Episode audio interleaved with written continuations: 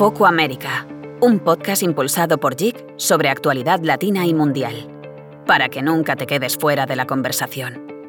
Con Carlos Malamud y Pedro Rodríguez.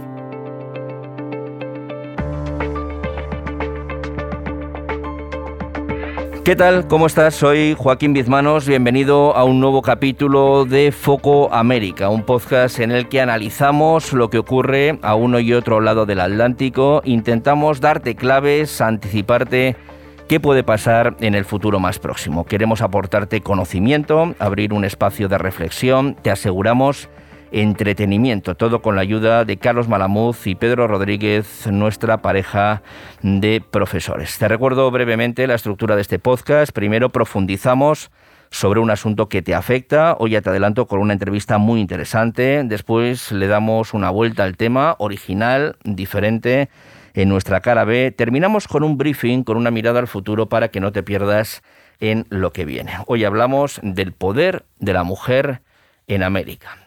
Carlos Malamud, investigador del Real Instituto Elcano y catedrático de Historia de la UNED. Bienvenido de nuevo. Hola, muy buenas, muchas gracias. Pedro Rodríguez, profesor de Relaciones Internacionales de la Universidad Pontificia Comillas. ¿Qué tal? ¿Cómo estás? Encantado de estar con vosotros. Analizamos el papel, el poder de la mujer en América. Por supuesto, lo vamos a hacer con una de ellas. Antes, Carlos, Pedro, primeras reflexiones. El déficit de las mujeres en política es un hecho. Ahora no hay ninguna presidenta en el área. Años atrás, sí, recuerdo, hubo muchas. Pienso en países como Argentina, Brasil, Chile, Costa Rica, Panamá. ¿Por qué? ¿Qué está pasando? Bueno, eso es una pregunta interesante y compleja al mismo tiempo de, responder. En, buena medida, quizás las eh, facilidades que suponía un momento marcado por eh, el boom de las materias primas, por una gran eh, facilidad económica para afrontar la política, también permitía una mayor presencia de las mujeres. Hoy está ocurriendo todo lo contrario. Por ejemplo, para las próximas elecciones eh, en Ecuador se presentan 16 fórmulas presidenciales, presidente y vicepresidente, y solo una de ellas está encabezada por, por una mujer, en, en otras nueve hay candidatas a la vicepresidencia, pero eh, de aquí a lograr la paridad eh, está muy lejos. ¿no? Sin embargo, en Ecuador se da la circunstancia de que en febrero pasado, eh, hace un año atrás, se aprobó una ley para impulsar la democracia que establece que las fórmulas presidenciales deben ser paritarias y esto va a empezar a regir a partir de las próximas elecciones de 2025 pero eh, salvo en Nicaragua y Honduras, donde paradójicamente eh, las, hay candidatas presidenciales que son dos mujeres, una de ellas esposa del actual presidente y otra la esposa de un expresidente. En, eh, Nicaragua, Rosario, Murillo. tiene bastantes papeletas para ser candidata, todavía esto no está definido. Y en Honduras sí está definido que la mujer de Mel Zelaya, que fue eh, sacado violentamente del poder, eh, va de candidata. Eh, yo creo que hay en esos factores que explican este déficit, hay un, cuestionamiento de, clichés, de estereotipos, ¿no? Hay estereotipos que asignan a la mujer un, un papel eh, secundario y, es, y, perpetuar esos estereotipos yo creo que eh, se convierte en una traba muy real eh, a la hora de, acceder a la política. si no las, estas mujeres que intentan el servicio público no son capaces de transmitir la idea de que pueden ganar, van a tener muchas dificultades a la hora de financiar sus campañas presidenciales. Por otro lado, eh, está el, eh, el, sometimiento a cuestionamientos que serían inimaginables para hombres. En un país incluso tan avanzado como en Francia, yo me acuerdo aquella terrible pregunta con Segolén Royal, ¿quién va a cuidar a los niños? Y creo que esto también es un lastre que, aunque parezca anecdótico, se, eh, tiene mucho que ver con las percepciones, los clichés y los estereotipos del papel de las mujeres. También veo que en Latinoamérica las mujeres eh, están ocupando eh, la franja de las vicepresidencias. Parece que hay una proliferación, aunque haya un déficit en la primera fila, en la inmediatamente, en el escalafón inmediatamente inferior, hay una proliferación de mujeres y por eso me atrevo a pensar que es cuestión de tiempo en que esa tendencia eh, se invierta. Lo que está claro es que no podemos hablar de igualdad de género en las sociedades latinoamericanas. Obviamente que no, son sociedades que todavía son eh, predominantemente machistas en líneas generales, hay evidentemente algunas mm, con mayor presencia del machismo, otras con menos, pero de todas maneras eh, aquí eh, lo que planteaba Pedro tiene mucha razón, es decir, está habiendo una clara evolución en, en la paridad, empiezan a aparecer leyes que establecen eh, la paridad eh, bien en la función pública, bien a la hora de elegir eh, parlamentarias o en las listas electorales. hablábamos antes del caso, del caso ecuatoriano. Pero yo creo que este machismo tradicional está presente no solo en la política, sino también en todos los órdenes de la realidad. Se está superando. Hasta no hace mucho tiempo había determinadas profesiones como eh, los abogados, eh, economistas, médicos que tenían que ser básicamente hombres, pero también, por ejemplo, si uno repasa la historia de la literatura latinoamericana, ve que hasta la década de los 60, 70, la mayor parte de los grandes literatos eran hombres, ¿no? Es decir, y esto lo vimos claramente en los orígenes del boom latinoamericano, con eh, los Vargas Llosa, los García Márquez o los Roabastes, Bastos, ¿no? Curiosamente fue eh, la aparición de Isabel Allende eh, quien marcó una clara ruptura en este sentido.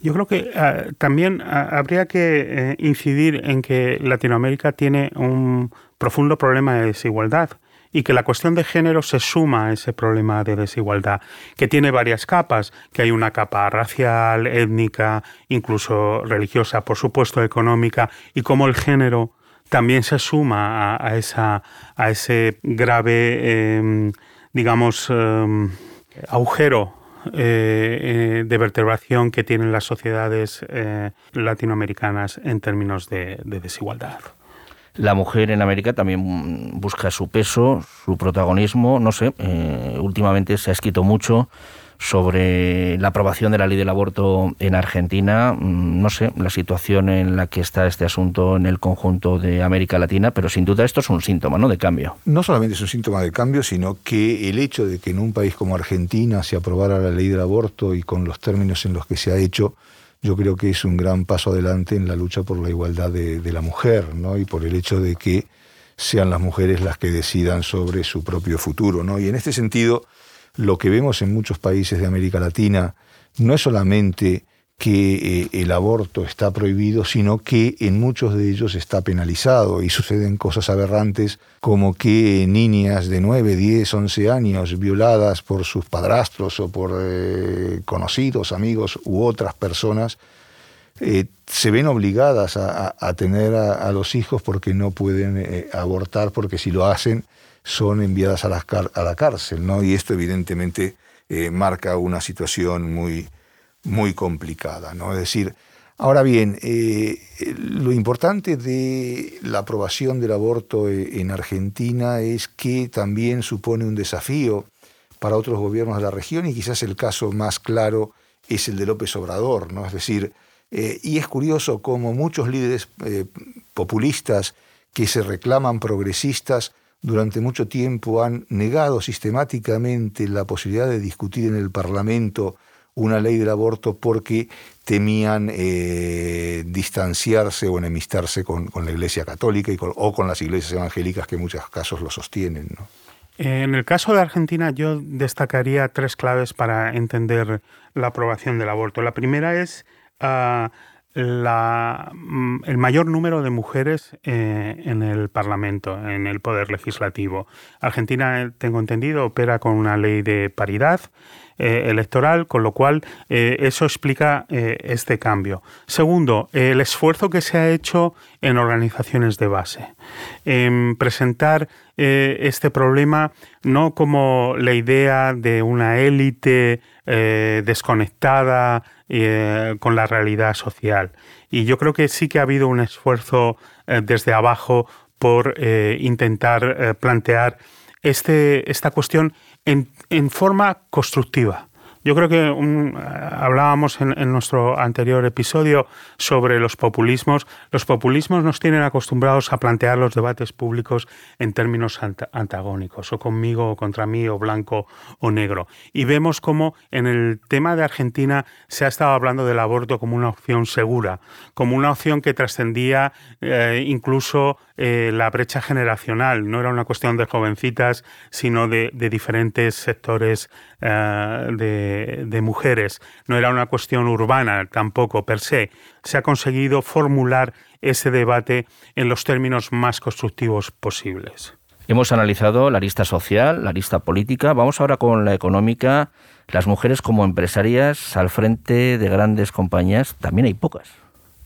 Bueno, eh, no solamente en América Latina, si vemos aquí las empresas del IBEX y, cuáles son o en cuántas hay consejeras, eh, la sorpresa también puede ser, ser, mayúscula. ¿no? Pero en América Latina es un drama que se intensifica, eh, en primer lugar, por las restricciones de acceso a altos niveles de, de, dirección para las mujeres, pero también por un hecho que es muy importante, que es la propia formación en la experiencia de las mujeres en sus carreras profesionales. Y en este sentido, la alta informalidad existente en la región, hay países donde más del 70% de la población está trabajando en la informalidad, pues esto nos, lleva a que eh, las mujeres no puedan eh, situarse al frente de, empresas eh, pequeñas y medianas con más de 10, 20, 30 o 100 eh, empleados o trabajadores y en este sentido lo que vemos es que las empresas suelen ser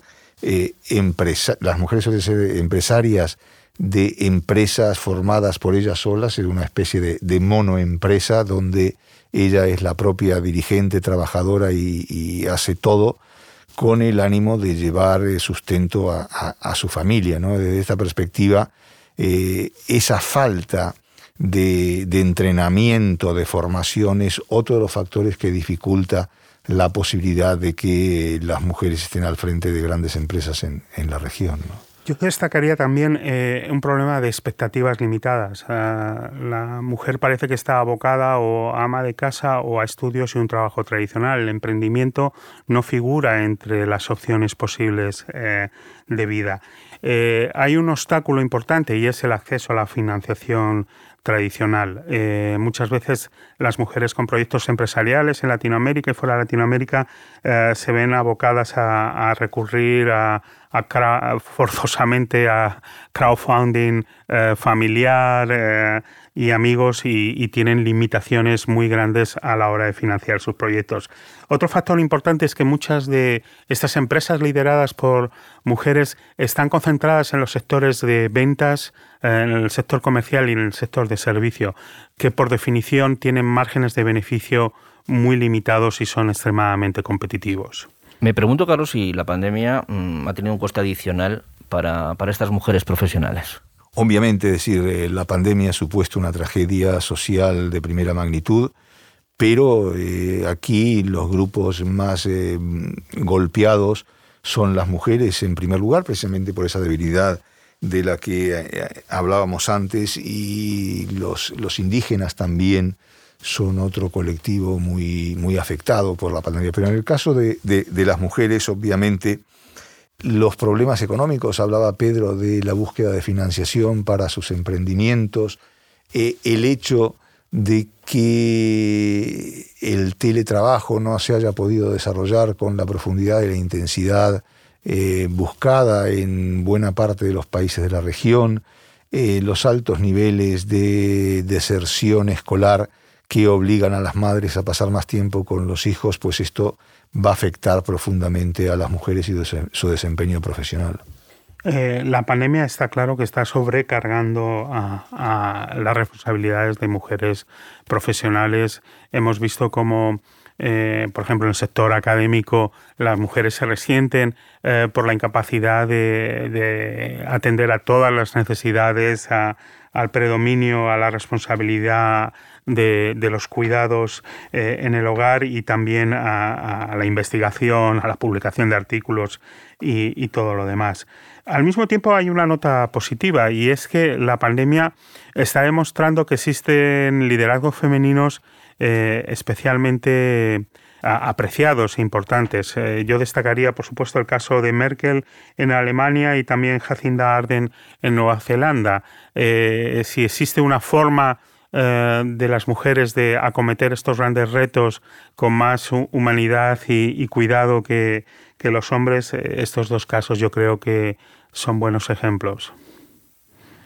Escuchas Foco América, un podcast impulsado por Yi. Conversamos hoy sobre el poder de las mujeres en América. Ponemos voz a una, lo hacemos con una mujer que tuvo mucho poder, que es todavía hoy una referencia. Laura Chinchilla fue presidenta de Costa Rica entre los años 2010 y 2014. Gracias por atender la invitación de Foco América. ¿Cómo está? Pues muy bien, muy contenta de acompañarles eh, el día de hoy. Lo venimos analizando, Laura, la mujer todavía no ocupa el papel que le corresponde en América, todavía queda mucho camino por recorrer. ¿Qué falta, en su opinión, para dar pasos más rápidos? Eh, sin duda, sin embargo, tendría que decir que cuando analizamos los avances en materia política, la región no lo ha venido haciendo tan mal. Es cierto que hoy no tenemos ninguna jefa de Estado eh, al frente de ningún gobierno pero también se ha eh, incrementado la representación de las mujeres en los parlamentos como en ninguna otra región y eso es algo a celebrar. No quiere decir que estamos satisfechas con esos avances. Hemos avanzado muchísimo en materia de legislación para garantizar la participación de la mujer. En este momento un gran desafío es el tema del acoso político que inhibe que muchas mujeres avancen y también un problema grande, el acceso al financiamiento para que puedan acceder eh, en igualdad de condiciones a las campañas electorales. Finalmente, el tema de las corresponsabilidades en el cuidado de la familia y la atención de las tareas del hogar. Yo diría que quizás son tres elementos que pesan y uno que pesa en todo lo que hace la mujer y en todos los desafíos que tenemos para el avance, que es el peso de las normas sociales, como bien lo destacamos en el informe del desarrollo humano eh, a nivel global del año anterior. ¿Y este es un déficit general en todo el área, de norte a sur de América, o se focaliza sobre todo por zonas? Eh, el tema, del, si nos referimos al peso de las normas sociales, como bien lo dijimos hace un año, insisto, en el informe del de, eh, PNUD a nivel global sobre desigualdades, eh, aquí la mala noticia es que no se ven avances, sino lo contrario. Pareciera que como resultado de las luchas que las mujeres han venido librando en las últimas décadas con importante éxito, se está produciendo una especie eh, de contrarreforma. Y entonces eh, todo lo que es el avance de la mujer, sobre todo en materia de esferas de poder, eh, viene produciéndose a un paso más lento que en el pasado. Y, y, es básicamente por esa razón, de acuerdo a una encuesta global de valores que hicimos, prácticamente nueve de cada diez hombres manifiestan tener un sesgo en contra de la mujer y en, materia, y, en el caso de las mujeres, 7 de cada 10. De manera que aquí tenemos, a nivel global, insisto, un seriosísimo problema eh, que implica un desafío eh, para todas las sociedades. Eh, Presidenta, soy Carlos Malamud. recientemente se ha aprobado en Argentina la ley del aborto. ¿Crees que esto puede tener repercusiones en otros países latinoamericanos? ¿Cómo va a seguir el tema? Sin lugar a dudas, Carlos, esto es así. Eh, como les decía, si ya los avances que la mujer ha logrado eh, este, a conquistar en materia de acceso al poder político, en materia de acceso a las esferas de decisión en el sector corporativo, han generado una especie eh, de backlash, como se dice en inglés, de reacción a estos avances, no hay la menor duda que lo que ha pasado en Argentina eh, va a ser respondido eh, desde la acera del frente. Eh, y América Latina, recordemos que sigue siendo pues una región en donde los elementos conservadores de la cultura siguen pesando mucho y en donde además la religión ha venido ganando un espacio en las esferas de toma de decisiones.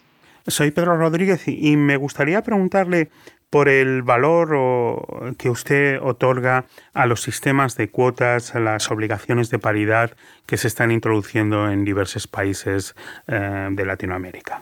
Eh, lo ideal es que los avances sean el resultado del cambio en las normas sociales, eh, en esos valores de la cultura política y cívica de los países, como lo han logrado hacer muchos de los países eh, del norte de Europa. Pero cuando esos valores y esa cultura no existen, no podemos esperar para siempre, y es cuando es necesario e indispensable eh, todos los mecanismos de acción afirmativa, de cuotas y de paridad. Así lo ha demostrado América Latina. Es decir, que aquellos países que han logrado eh, incorporar fuertemente a las mujeres en espacios de toma de decisiones ha sido porque han obligado a través eh, o bien de mm, normas legislativas o bien a través de decisiones constitucionales. Veamos el caso de Estados Unidos, es uno de los países más rezagados eh, del hemisferio occidental eh, y, entre otras cosas, es porque no ha llegado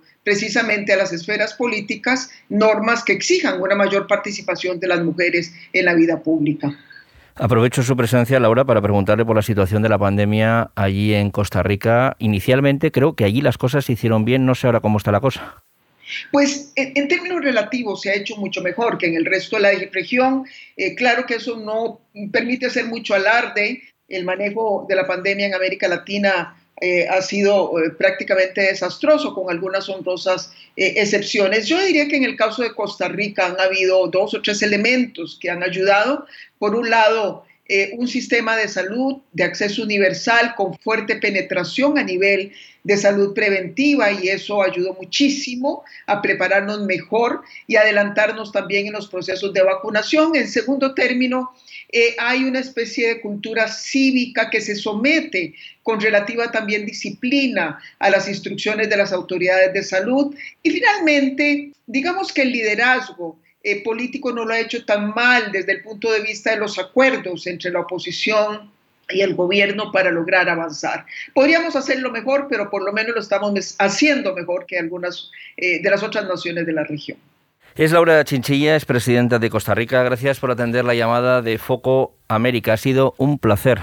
Muchas gracias eh, y espero acompañarlos de nuevo. Felicitaciones por el programa. Un fuerte abrazo. Bueno, Carlos, Pedro, queda trabajo, desde luego siempre queda trabajo pendiente.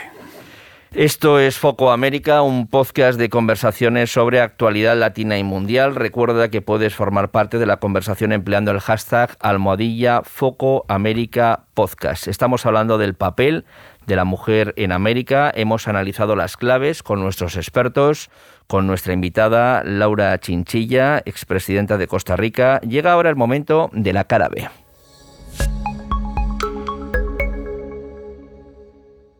una B en la que damos una vuelta al tema. Hablamos, por ejemplo, de relaciones familiares. Ponemos sobre la mesa dos casos, si os parece. Hillary Clinton, por un lado, fue primera dama en Estados Unidos, no logró ganar las presidenciales. En el otro tenemos a Cristina Fernández de Kirchner, fue primera dama en Argentina y luego sí logró ganar unas elecciones para acceder a la Casa Rosada. ¿Son comparables sus experiencias, más allá de que, por así decirlo, una haya fracasado y otra no?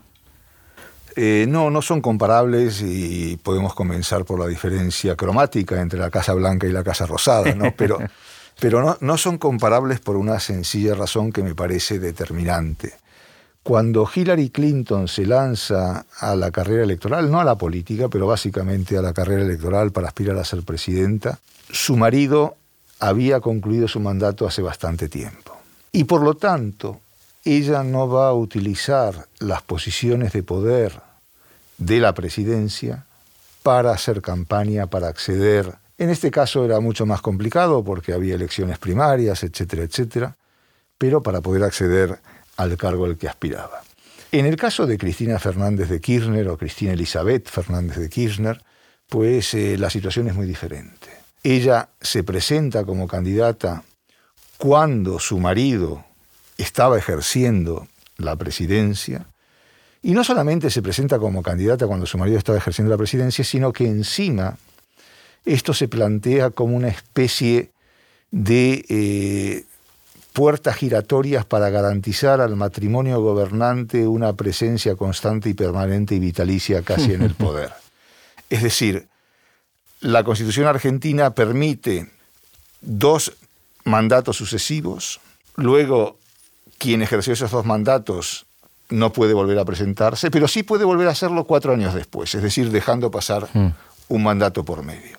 Entonces, ¿qué se les ocurrió al matrimonio Kirchner? Cuatro años uno, cuatro años otro, cuatro años uno, cuatro años otro. Es decir, de gobernar de forma alterna, pero de esa manera garantizarse el ejercicio en el poder. Esto fracasó porque trágicamente Néstor Kirchner eh, falleció, pero parecía ser que era lo que eh, tocaba.